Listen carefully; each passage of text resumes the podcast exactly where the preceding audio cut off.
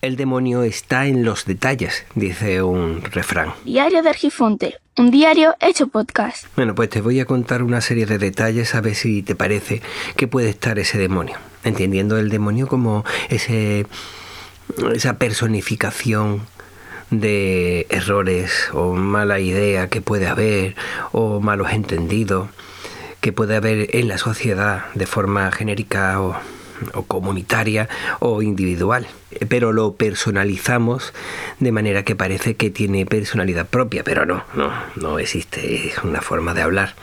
El problema está en que las mentes simples se creen directamente que ya es un hombrecillo rojo, verde o de cualquier otro color con cuernos y rabo. Diario de Argifonte es mi diario sonoro. En versión podcast. Versión para llevar. Take away. Versión para descargar. Espero que te guste. Espero que te guste mucho. Espero que te guste. Normalmente cuando leo en la tablet o en el móvil suelo de forma periódica desplazar el dedo por la pantalla para que no salte el protector de pantalla. Sé que hay formas de solucionarlo, también hay formas utilizando un libro electrónico, pero no, no lo uso. Yo uso de esa forma porque después no tengo que meterme en configuraciones ni hacer modos de lo que sea. ¿Qué ocurre? Que eso me hace desconcentrarme un poco. Eso que lleva a que en la memoria muscular hace que cada vez que te pongas a leer directamente dispares el dedo. Sin darte cuenta, cada X tiempo te pones a hacerlo, que está sincronizado al final con el tiempo que tienes de pantalla, que al final es que te das cuenta, es como un reloj, la memoria muscular. Pues bien, eso lo tiene uno ya asumido y no presta demasiada atención, aunque sí es cierto que te quita un poco de concentración de lo que estás leyendo. ¿Qué ocurre? Que cuando te pones a leer un libro de papel, una revista, resulta que no tiene esa textura que tiene la pantalla tan suave, sino tiene una rugosidad. Eso te hace salirte de esa concentración mucho más que si lo estuvieras leyendo en una pantalla electrónica por el simple hecho de esa rugosidad percibe tu dedo esa rugosidad y te hace darte cuenta de que estás haciendo el tonto, porque no hace falta, no se va a apagar esa pantalla. ¿Qué quiere decir? Que te hace perder el tiempo, te hace perder la concentración y al final y te hace salir de ese mundo en el que te encontrabas. Eso es un detallito en el que podía mm, una mente simple decir, no, eso es el demonio que está en el detalle, que impide que tú entiendas. Bueno, vale, vale, eh, ahí viene esa frase.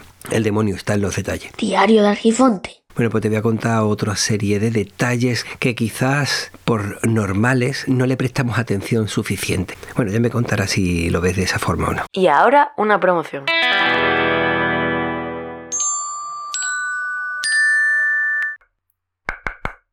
¿Qué, qué es Cuéntame Hermosura? Atiende. Cuéntame Hermosura. Doblaje. My Gossip. Los podcasts fechas, nombres, lugares, batallas. El mundo de la construcción de la guitarra. Otro podcast. La siguiente historia tiene lugar entre 2015 y la actualidad. Genes. Tengo tres riñones. Otro podcast. La verdad es que nos gustaba ver cerveza. Otro podcast. Y soy dietista nutricionista. La Musa Clio soy una psicóloga manchega que viene de un pueblo muy pequeñito lleno de volcanes. Y me voy al carnaval a la calle mm, con mi peluca a disfrutar, vamos. Pues yo soy un músico, locutor, actor de doblaje, podcaster. ¿Con un poco de todo? Fue muy emocionante entrar en, en estas tertulias. Lingüística indoeuropea. Con un poco de todo. Cuéntame Hermosura, otro podcast con un poco de todo. Un proyecto de la red Manchapod. Escúchalo en Spreaker, Evox, Spotify y en todas las plataformas de podcasting.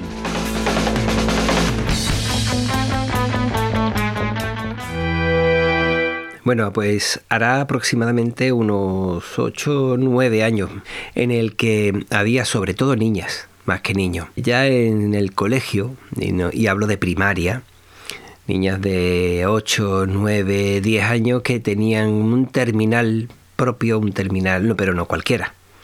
Era un smartphone o un smartwatch de esto. Esa pulsera necesitaba conectarse a un móvil, el móvil estaba siempre guardado en la mochila. La cosa es que no eran teléfonos, como he dicho antes, no eran teléfonos sencillos para facilitar la comunicación entre padres e hijos o tutores y niños. No, era simplemente eran terminales completos, mm, sin capar y con geolocalización y con capacidad de escucha y mm, bueno, eso, no el típico que se supone que debería de tener un niño a partir de X edad con botones muy cortito en aplicaciones para que no se ponga a, a ver cosas que no debe o estar en lugares que no debe estar.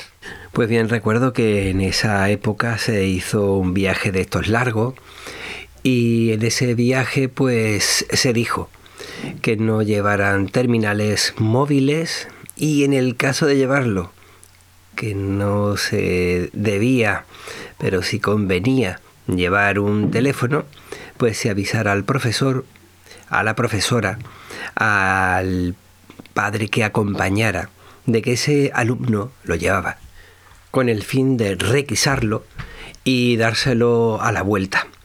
Entonces, ¿qué sentido tenía? El sentido decía que era que solo se le daría cuando el niño o la niña lo necesitara para mm, hacer llamadas o ponerse en contacto con los familiares por alguna razón que lo así lo necesitase. Bueno, pues bien, así hicimos nosotros.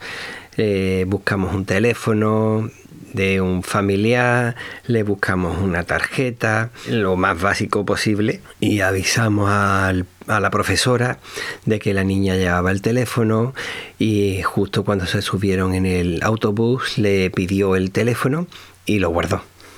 ¿Qué ocurre? Que, como he dicho antes, las niñas, sobre todo niñas, y los niños llevaban teléfonos móviles, llevaban cámaras incorporadas en las pulseras y llevaban muchas aplicaciones y muchos cacharritos para hacer fotos, pero ninguno dijo nada. Hacían fotos delante de los profesores durante el viaje.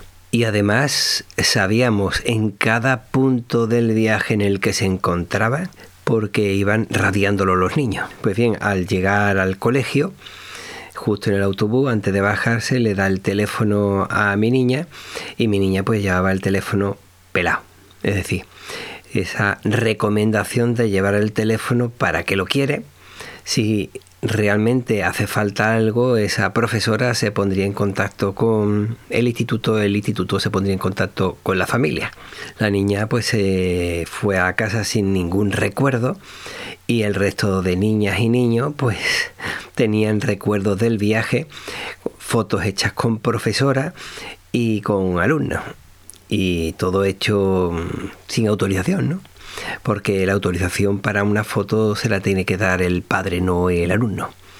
Pero bueno, no pasaba nada. De esa forma teníamos nosotros recuerdos, sí, pero no a través de mi hija, sino a través de los hijos de otras personas. ¿Por qué? Pues porque nosotros estábamos cumpliendo las normas. Eso ese detallito, ese detallito se le quedó grabado. Y se me quedó grabado también a mí, porque era una, una muestra de los valores que se muestran en el colegio o en casa y cómo en la vida real son otra cosa. Te dice no se va a permitir el uso de, pero resulta que ya que lo tienes no te lo voy a quitar. Pero como tu padre me ha dicho que lo llevas, te lo voy a quitar. En fin, eh, se quedó eh, eh, con esa espinita clavada, diciendo no tengo recuerdo mío, tengo fotos, pero gracias a través de otras personas que me lo han querido pasar. Sin embargo, ¿de qué sirve portarse bien? Y es que no es una... esto no es un libro que te dice lo que es y a eso va a misa, no, eso es la vida y te va mostrando la vida como es. Y entonces la niña y el niño y todos los que estaban allí se dan cuenta de decir, mira, yo he sido genial porque he bordeado las normas y no me han dicho nada los que deben hacerme cumplir esa norma. Y las, que, las personas que cumplieron esa norma eh, se sienten impotentes diciendo de qué sirve portarse bien si después no, no hay una medida correctora para aquellos que no la cumplen y el que lo cumple se ve coartado con todas las medidas habidas y por haber. ¿Qué sentido tiene? Eso te cuesta a ti hacerle, bueno, tú has hecho lo que debías, nosotros hemos sabido lo que estabas haciendo en cada momento, tú no te preocupes, que tampoco teníamos por qué saberlo, solamente sabes que estabas de viaje, que ibas a tal o cual sitio y lo iba a pasar bien y no tienes por qué preocuparte más de eso. Sin embargo, esa, esa forma de mostrar la realidad, más allá de los libros, que los libros pueden ser maravillosos, le hace cuestionar el mundo en el que rodea.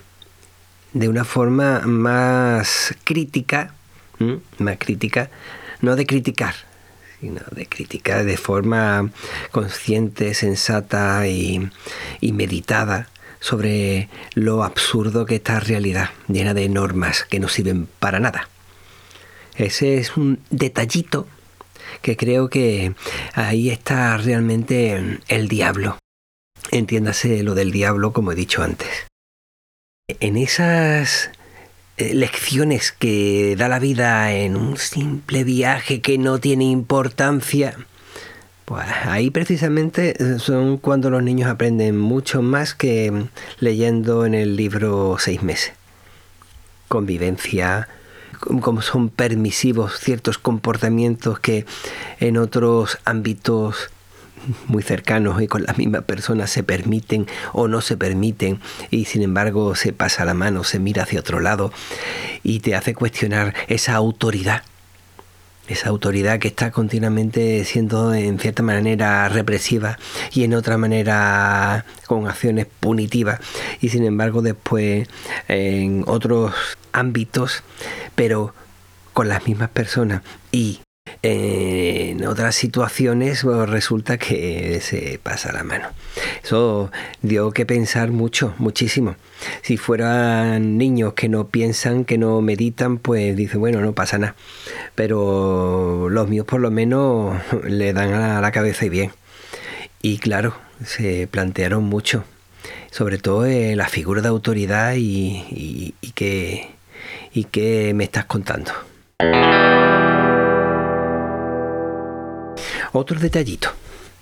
Primero, no, no directamente con mi pequeño y segundo, sí con mi pequeño, pude ver eh, situaciones de, de abusos y agresiones con el pequeño y una de las cosas más absurdas que no puedo entender es cómo esos abusones se les ponía sentados justo, y no hablo de uno, hablo de cinco, y se le sumaba a veces otro, se le sentaba justo delante del pequeño. A él y cuando había sido a varios niños, también a varios niños que eran víctimas de, esa, de esos ataques que recibía, y se ponía a hablar de cómo debía ser el mundo maravilloso. El mundo maravilloso, sí. Vamos a ver, eh, ¿qué cabeza cabe? Tú pones a un agresor o agresores, una pandillita, una manada, lo pones delante de la víctima o víctimas y os vais a poner a hablar de eh, del color de los girasoles o de las mariposas, pero ¿qué me estás contando? Si te ha visto todo el mundo que estabas agrediendo a un niño o estabas agrediendo a un grupo de personas y de forma continuada, lo que tienes que hacer es poner medidas correctoras a esos niños, no ponerte a hablar de cómo debería ser el mundo ideal. Esa es otra discordancia que hay entre la realidad y lo que se trata de educar, de que me estás contando. Del mismo modo que había estado en la excursión, que veía que ser bueno no tenía sentido, en esto exactamente lo mismo. Es que se veía impotente diciendo, no ves, que esta gente que tienen dos y tres años más que yo me pegan y encima tengo que sentarme delante de ellos para hablar de la paz y la... De verdad que como que no, como que no, no tenía sentido ninguno. Y claro, te ponías a hablar y dices, no, es que como el profesor, bueno, en este caso la profesora, no ha visto nada, ya por eso están en el aula de convivencia, pero bueno, no han visto nada, pues entonces no se puede activar el protocolo. Me, bueno, iba a decir una palabrota. Sí, pues esos detalles, eh, esa impotencia, esa indefensión aprendida o forzada que sea aprendida, pues resulta que va calando en el pequeño. Y al final eso puede convertirse o en convertir en una persona sumisa o en cuanto a esa persona que se están tratando de convertir en víctima sumisa, puede explotar y convertirse y dar la vuelta por completo y convertirse, no sé si en un agresor o pero sí en alguien que tiene ganas de explotar y decir ya estoy harto de tantas reglas y tantas normas. Ese es otro detallito, otro detallito donde está el diablo. Tanto buenismo por un lado y tanto pensamiento de miedo que tratan los, los que creen saber la verdad que ya últimamente estoy escuchando cada vez más locos hablando como si supieran de lo que hablan y dando lecciones a todo el mundo. Yo solamente estoy planteando situaciones en las que los niños replantean todo aquello que se le dice porque no hay coherencia. Y esa falta de coherencia hace que entren esos demonios, en esos detallitos. Que no prestamos atención, mejor miramos para otro lado. Y ahora, una promo. Charletas nació en noviembre del 2019 con una idea muy sencilla, realizar entrevistas presenciales a gente de mi comunidad, de mi ciudad, investigadores, científicos, empresarios, variado, cualquier persona tiene algo interesante que contar. Pero ya sabéis lo que ocurrió en 2020. COVID, confinamiento, acabó con las entrevistas, porque es algo muy importante que se hagan de forma presencial. Ahora va a continuar con más fuerza que nunca. Todo se ha dicho de paso. Otro detallito que podría mostrar dónde está el diablo. Bueno, para el que quiera entenderlo, claro. Recuerdo que habíamos ido a un cumpleaños y en ese cumpleaños eh, hubo un momento en el que nos sentamos todos en torno a una mesa. Había pocos padres, muchos niños, muchas niñas y muchos niños. Y resulta que esas niñas, una de ellas, empieza a trastear el móvil. Me llamó la atención porque no fue algo natural de eh, miro si me ha llamado mi madre y vuelvo a guardarlo, no y voy a levantarme, voy a ir a por el bolso, me voy a traer el bolso, miro el teléfono, empiezo a trastearlo y luego de forma meticulosa, suave, sigilosa, se preocupó de ponerlo justo en el centro de la mesa, lejos de ellas, claro. En ese momento veo como una madre que estaba frente a mí le está pidiendo a su hija que estaba cerca mía, es decir, eh, eh, frente a ella, diciéndole con la mirada, dejó de hablar, diciéndole eh, con la mirada que no hablara. Hombre, me llamó la atención y yo pues hice lo mismo y mm, cada vez que veía que mis pequeños hablaban algo, digo, espérate, aquí pasa algo, no sé lo que pasa, pero aquí pasa algo. Bueno, pues resulta que semanas después me comentó que concretamente esa niña tenía un programa en el teléfono y lo sabía porque había presumido de ello, un programa en el que la familia podía escuchar a la hija cuando quisiera. ¿Qué quiere decir? Que en ese momento, por la razón que sea, recibiera un mensaje o se acordara de lo que fuera, fue a, buscar el móvil, avisó de que iba a poner el teléfono en su lugar oportuno para esa escucha y puso el teléfono perfectamente colocado para poder escuchar todas las conversaciones que tenía la hija y las amigas, los amigos y los padres y que bueno, que no pasaba nada, que no había que pagar por tener esa, aplicación porque también había visto cómo otras amigas hacían llamadas mediante los sistemas de mensajería instantánea y con esas llamadas esas conexiones lo tenían puesto para que no se escuchara nada de la otra persona, pero sí pudiera transmitir a través del micrófono eso me dejó fuera de juego, sinceramente. No, no me lo imaginaba, no me lo podía imaginar, pero para nada.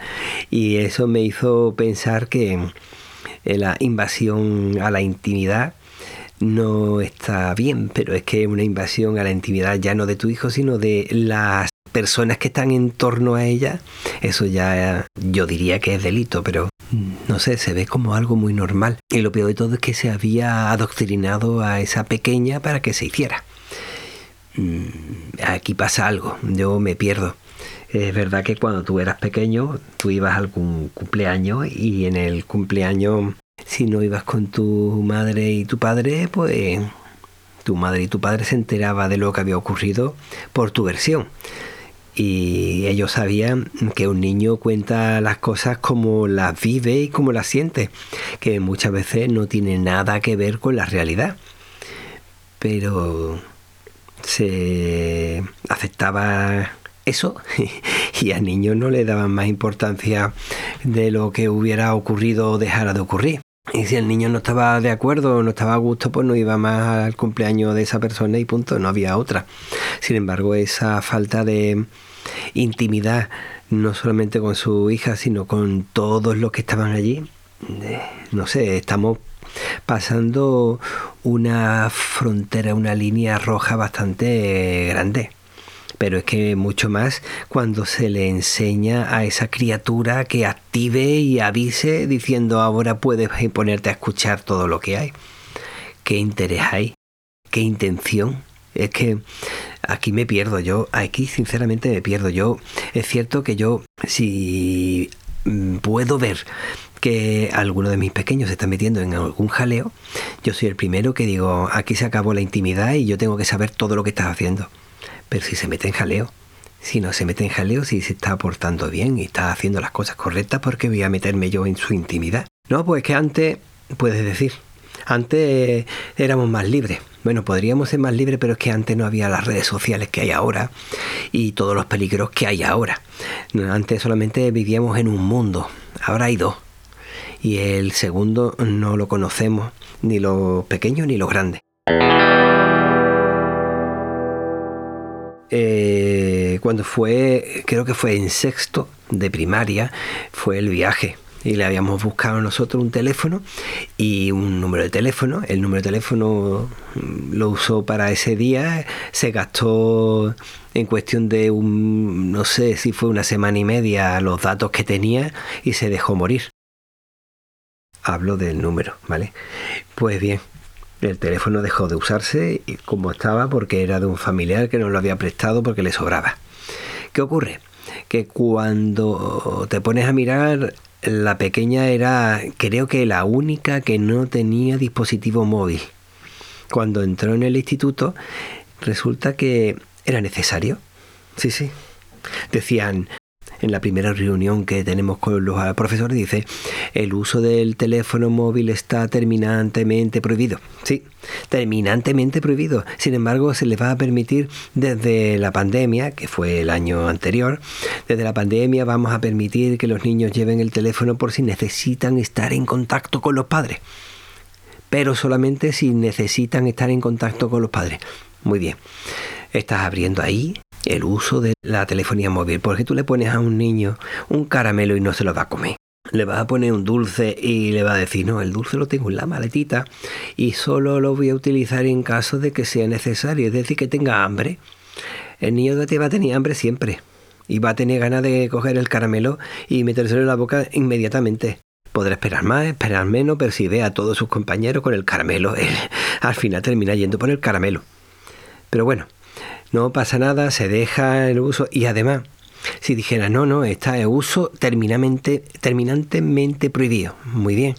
Sin embargo, cuando se dejaba el uso del teléfono era en recreo, que después dijeron que no.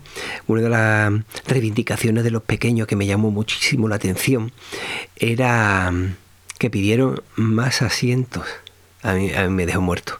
Sinceramente me dejó muerto porque yo lo que menos pensaba cuando yo salía al recreo era sentarme. Llevaba horas sentado, me veía ahí al, al parque, al patio, a donde fuera que tú vas al recreo a sentarte. Es que no tiene sentido, al menos para mí. Y si había que sentarse, se sentaba en una escalera, se sentaba donde fuera, pero eh, hacer una reivindicación, bueno, pues le pusieron más asientos, más, más bancos, con mesas donde poder merendar, digo, mm, desayunar. ¿Qué ocurre? Que eso, eso fue otro detallito que me hizo a mí pensar, digo, como que los niños están pidiendo para sentarse, no será para estar más cómodos mientras miran el móvil. Y ese año recuerdo que al final reconocieron que sí, que se les permitía el móvil, estaba terminantemente prohibido, pero se les permitía el móvil en el recreo, en los pasillos, pero no en clase. Y estoy hablando de cosas que sé muy bien de lo que estoy hablando porque yo sé que van a decir, no, eso es imposible, no te puedo decir. Y sé, de, he tenido conversaciones con padres en otros institutos que es exactamente igual. Bueno, conforme fue pasando el tiempo, en el año siguiente eh, estaba terminantemente prohibido el uso del móvil, como siempre. Pero ya empezaron a, a hacer inversiones en el instituto, que lo hizo muy bien, la verdad es que estaba muy contento inversiones de mesas de ping-pong, acondicionamiento de el huerto, eh, acondicionamiento de pistas de baloncesto y de fútbol, eh, organización de eh, eventos deportivos, culturales, que se fueran haciendo durante el año en el recreo. Entonces, todo para fomentar que todos los pequeños estuvieran haciendo algo, no sé, lo mismo jugando al ajedrez, a las damas o al fútbol, baloncesto o viendo cómo estaba creciendo una flor, que tiene que ser emocionante. Lo que pasa es que tienes que esperar mucho, ¿no? Pero tiene que ser emocionante como se va abriendo una hoja. Pero sí, la verdad que ahí si hubiera puesto yo asiento, que no sé si hay, supongo que sí habrá asientos para estar contemplando el, el huerto mientras que está comiendo y así tranquilito, escuchando los pajarillos y demás, charlar con, tu grupito. Supongo que eso sí se hizo, porque algo de eso mm, recuerdo, no recuerdo bien ahora mismo cuándo, pero recuerdo haberlo escuchado. ¿Qué ocurre? Que el detalle ese de haber hecho la reclamación de más asientos, la verdad es que es un detallito que te hace ver cómo los niños de forma involuntaria te están diciendo, oye, que estamos utilizando el móvil más de lo que dicen que podemos utilizar. ¿Dónde está esa autoridad, verdad? Pero bueno, como se fue prohibiendo poco a poco, se fue restringiendo cada vez más el uso del móvil, cosa que no debería haberse hecho, pero ha habido mucho problema en muchos aspectos, que es verdad que eh, no puedes estar mirando todos los frentes, y lo entiendo. Pues, ¿qué ocurre? Que eh, muchos se van tomando, cuando le das la mano, te toman el brazo y al final se termina acercando cada vez más ese uso de móvil a entrar en las clases.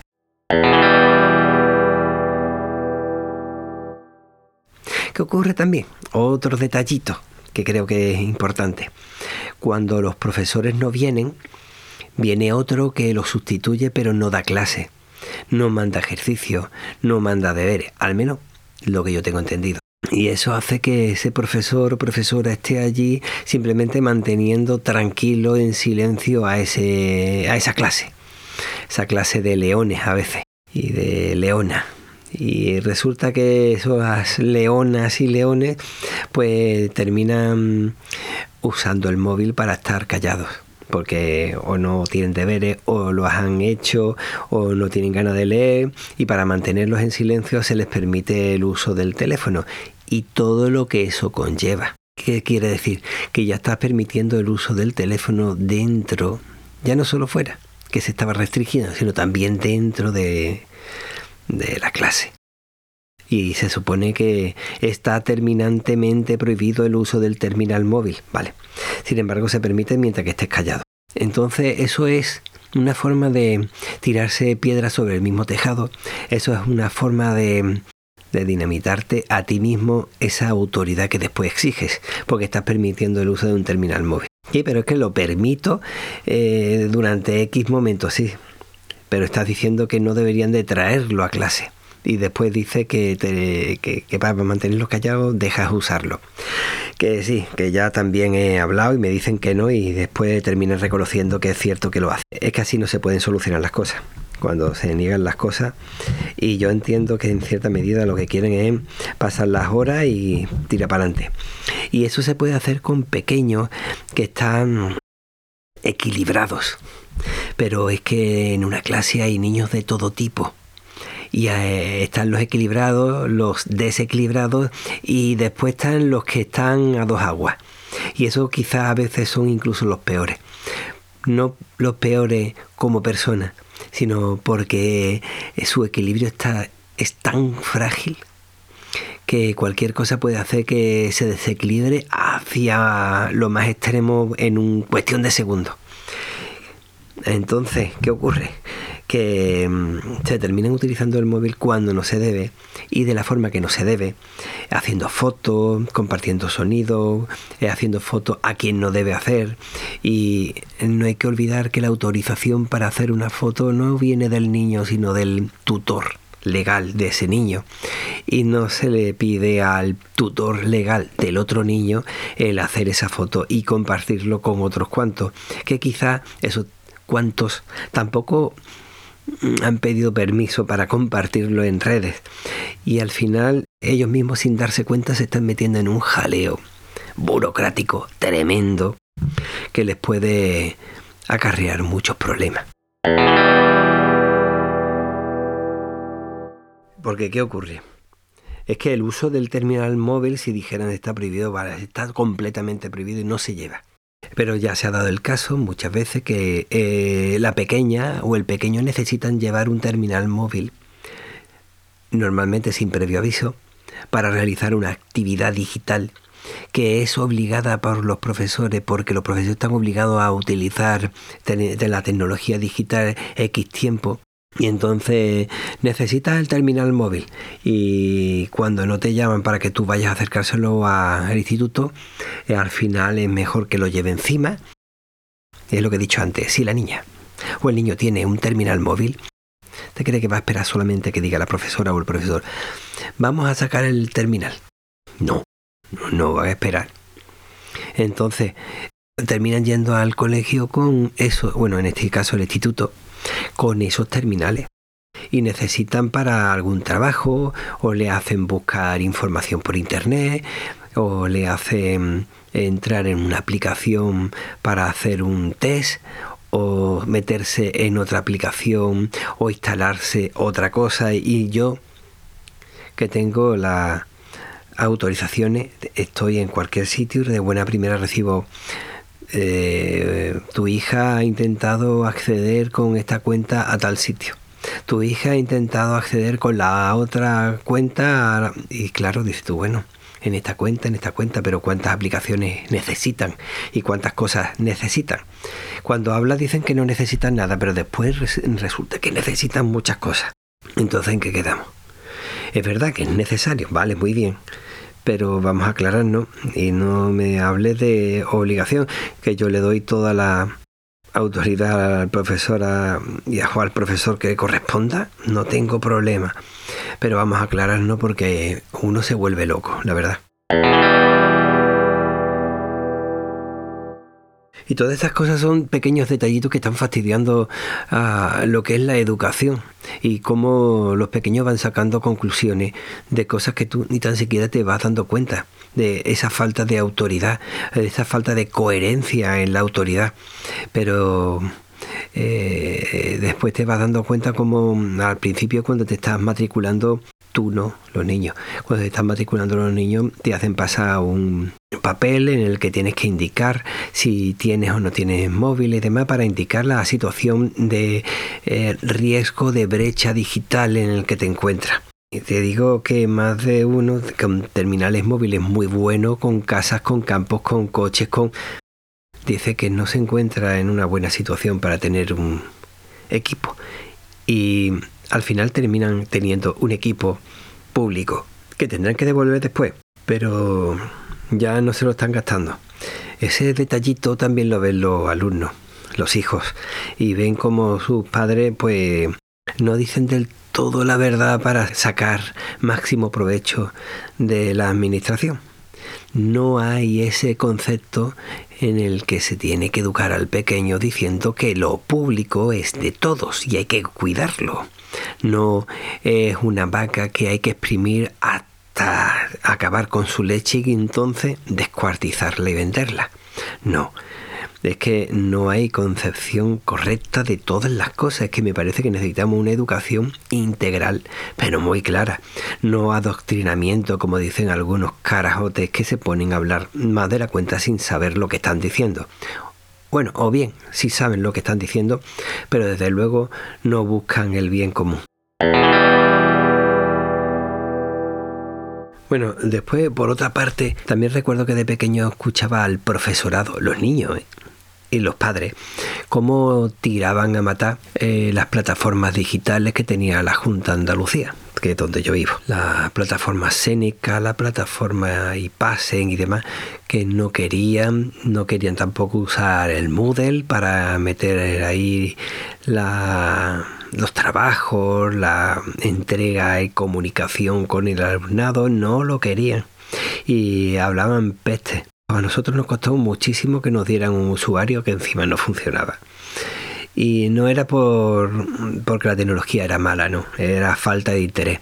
Falta de interés del centro, falta de interés del profesorado que hablaba peste y encima si te preocupabas de comunicarte daba igual, no te iban a contestar. Y claro, pasamos de esa situación a una pandemia en el que era obligatorio tener una comunicación digital. Comunicación digital que apenas se daba recibíamos un mensaje en el que teníamos que mandar una serie de ejercicios que tenía que corregir los padres y mandarlo los padres porque no los niños no estaban educados para hacer todas esas cosas, eran pequeños. Entonces al final eran los, las madres y los padres los que se tenían que preocupar de digitalizar todo aquello que habían hecho los pequeños para después mandarlo en un momento concreto que encima solía fallar. Eso nos forzó a crear cuentas, cuentas de Google principalmente porque tenían que ser a través de Google y a través de esas cuentas mandárselo al profesorado que tenía una cuenta creada así a marcha forzada también en Google y sin control parental alguno. Las cuentas esas tienen que tener un control parental. Si la ha creado el instituto que la mantenga ese control parental, el instituto. Si tienen uno que ha creado el padre, digo padre porque yo soy el padre, que puede ser la madre, el tío, la abuela, el que sea, que tenga también ese control parental. Pero a mí se me ha dado el caso de que he tenido que crear la cuenta, me he preocupado de que tuviera ese control parental, pero resulta que luego me he enterado de que la institución educativa le había dado otro correo electrónico sin control parental y sin saber ni tan siquiera qué existía para el acceso a la plataforma y pasen.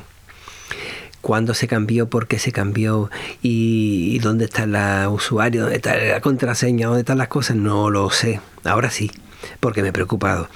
Pero hasta que no me he dado cuenta, esos pequeños han podido utilizar esa cuenta como he querido para crearse cuentas en redes sociales, acceder a lugares que quizás no debían, porque el móvil lo iniciaban con una cuenta o se accedía a través de la cuenta de un terminal o lo que fuera de su ordenador. Y aunque tú tenías ese control parental siempre había algún dispositivo en el que ellos accedían con la cuenta esa que no tenía control ninguno y podían hacer lo que les diera la gana ¿por qué? Yo considero que debe haber un control parental tanto por parte de la institución que está recibiendo el pequeño su educación, o mejor dicho, su formación, y por parte de la familia que está educando. Yo creo que sería algo más compartido. Y si hay más cuenta, que yo creo que debería solamente de haber una, pero si hay más cuenta, pues ponernos en comunicación todas esas cuentas y que todas estén dentro de un control parental. Y además estricto. Decir, esto es lo que pueden hacer y esto es lo que no pueden hacer. Porque como he dicho antes, cuando nosotros éramos pequeños no existía ese mundo digital. Ahora los niños sí están en dos mundos, en el físico y en el digital.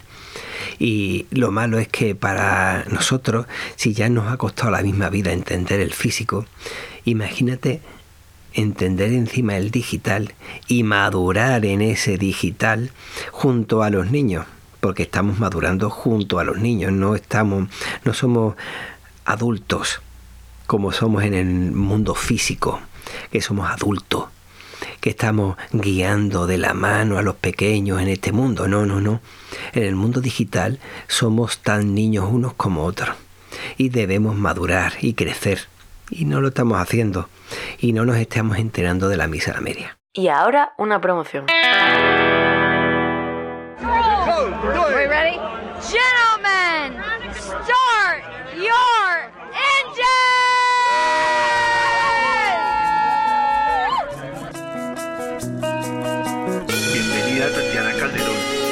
Riquer y Oliver, un placer poder compartir con ustedes. Los saluda Gaby Chávez, piloto colombiano en la IndyCar. Los invito a que nos sigan, siempre escuchando Autos y Carreras. Hola, soy Matías Solero. Hi, I'm Takuma Sato. Con Autos y Carreras te llevamos al borde de la pista, al lado de nuestros pilotos alrededor del mundo, desde Tocancipá hasta Indianápolis, Mónaco, Le Mans y de regreso. Un episodio cada semana para que te subas al mejor podcast de automovilismo en español. Yo soy Helio Castro Neves, un saludo a todos. Soy Tony Canan, un saludo.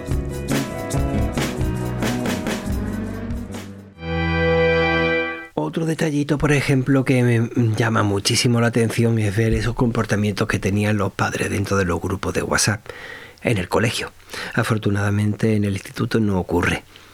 Y eso es que, sinceramente, a mí me dejaba fuera de juego, porque eran discusiones absurdas, como discusiones de besugo, en el que se hablaba del color de una camiseta, se hablaba de una talla, se hablaba de celebrar algo o comprarle un regalo a alguien, pero que se llegaban a discusiones tan tremendamente absurdas y a veces un poco se pasaba la raya, un poco no, un, mucho, podríamos decir, que terminaban muchos saliendo del grupo y otros dejándose de hablar, que eso los niños lo aprenden.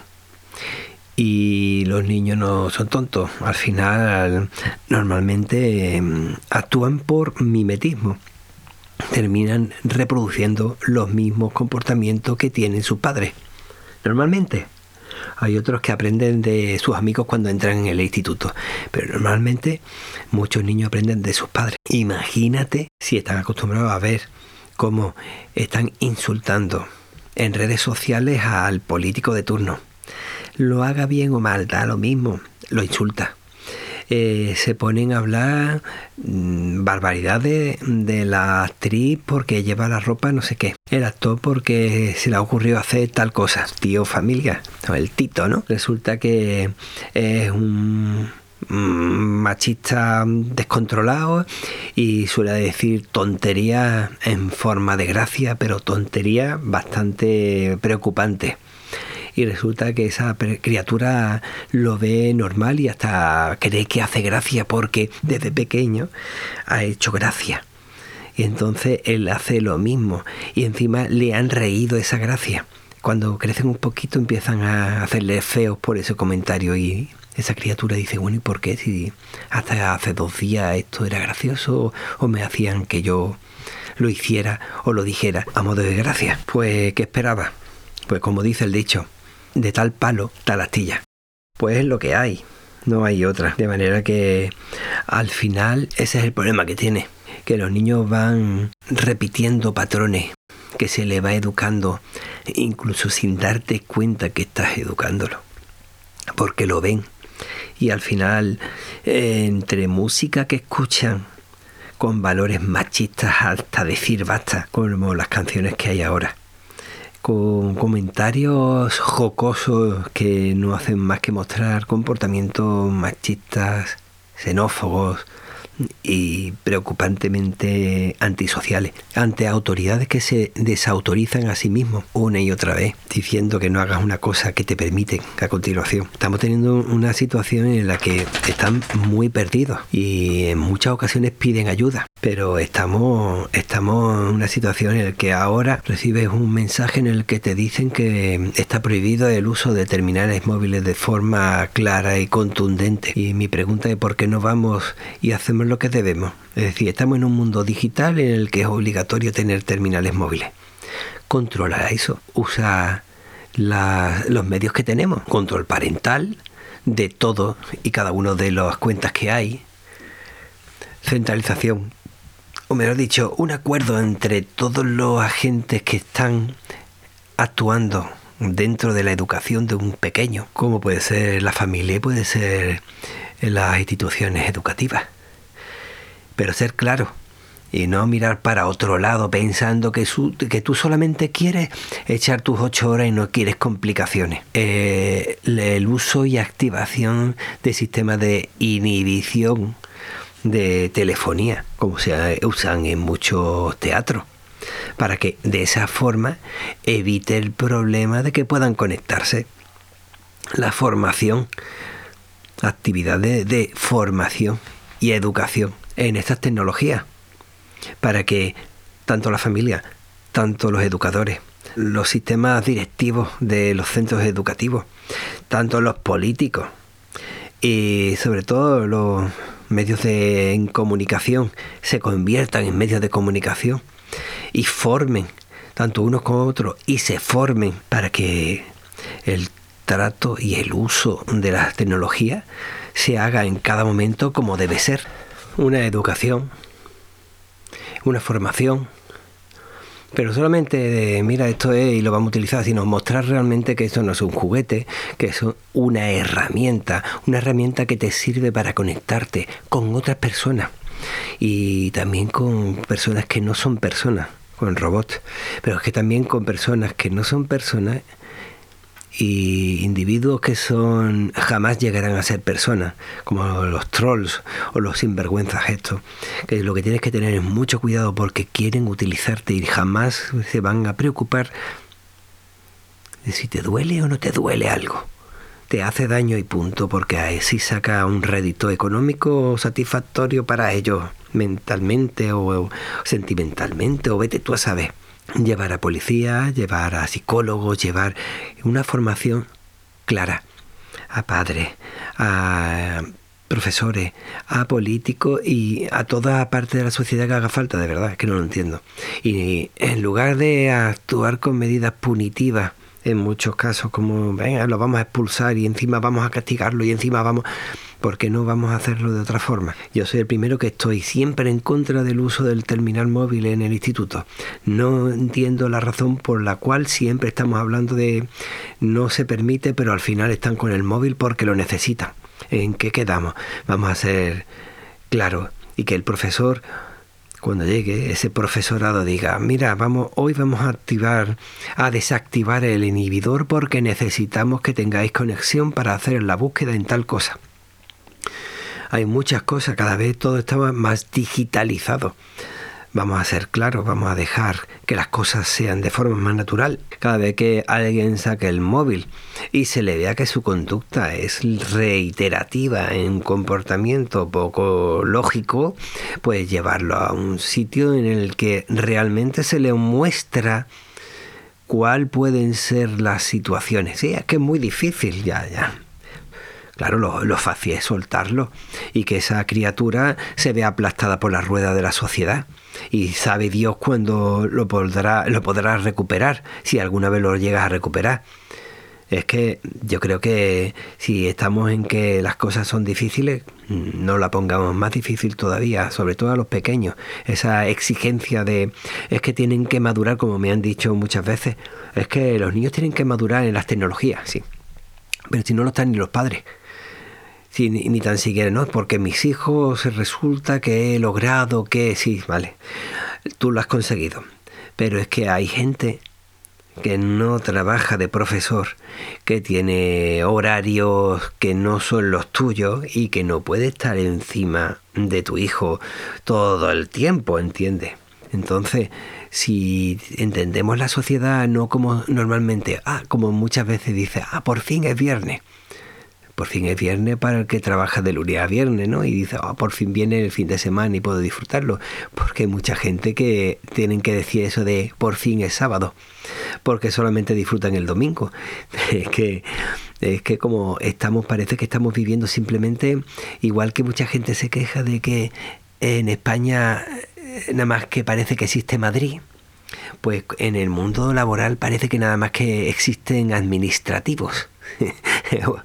y, que solamente hay que pensar en ese punto de vista en el que no se trabaja a turnos, en el punto de vista en el que no se trabaja fines de semana, en el que no se echan horas extra o no hace falta echar, como he visto a personas, echar eh, horas en uno, no, sino en dos y tres trabajos para poder ir hasta final de mes. Vamos a ver, que es que estamos siempre simplificándolo todo. Entonces no nos quejemos tanto, como he dicho antes, de como si fuera todo Madrid, España, pues no todos son administrativos.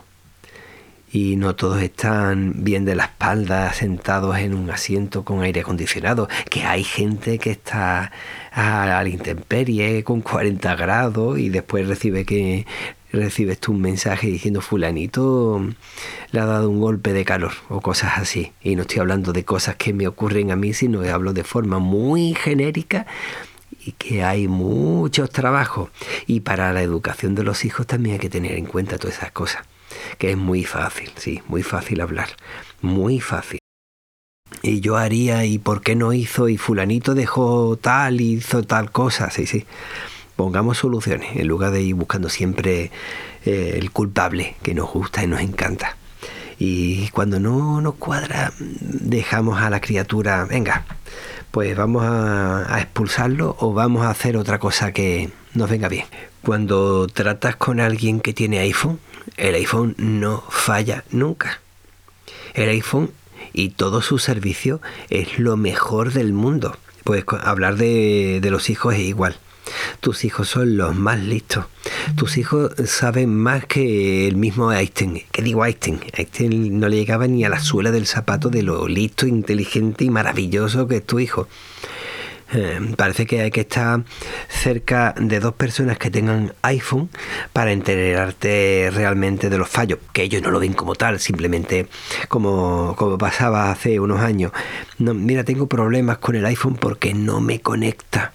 Ah, no, lo que tienes que hacer es poner el dedo meñique en tal forma, el pulgar en otra forma, en este lado pones el índice y el anular aguantando la esquinita inferior derecha. De esa forma consigues que haya una máxima conexión por la antena interior y no se corte. Es decir, el problema no está en el terminal, sino en la forma de cogerlo. El problema es el usuario. Madre mía. Pues esto igual. Eh, tus hijos siempre son los mejores, son los maravillosos, son los perfectos. Entonces cuando viene alguien a proponer algo, algo sensato y lógico, ya aparecen todos los, digamos, insensatos diciendo, no, si a mí no me hace falta esto, prohibirme a mí, ¿qué me vas a prohibir? ¿O qué vas a educarme a mí, a mí, con lo que yo sé? Que no sabe nada, pero bueno, que con lo que yo sé, pues así estamos que no aceptamos un no por respuesta, que tiene que ser todo como decimos, que nos molesta que el profesor le diga tal o cual cosa a nuestro hijo y al final eso una cosa que nunca he entendido es que al final mediante una ley se le ponga como autoridad al profesorado porque resulta que ya la han perdido los profesores gracias a esa visión tan absurda que tienen muchos padres. Y cuando se hace eso, se exige la autoridad mediante otra autoridad, quiere decir que ya la han perdido. Y la han perdido porque no se han hecho las cosas bien. Durante mucho tiempo, es decir, durante mucho tiempo la gente miraba para otro lado. Es decir, voy a volver otra vez a lo mismo. ¿Qué ocurre? Que se ha dejado pasar esos diablos, esos demonios que en los detalles, detalles como mirar para otro lado cuando estaba el problema delante tuya. Sí, como eso de eh, me he acostumbrado tanto a, leer en un medio electrónico que me dedico a mover el dedo y no me di cuenta de que no es mejor leer en otro lado. Y cuando leo en el otro lado me di cuenta de lo absurdo que es ese movimiento que estoy realizando por la rugosidad de ese papel que no necesita que haga, ese movimiento. Diario de Argifonte. Únete al podcast, comparte, comenta. Nos escuchamos.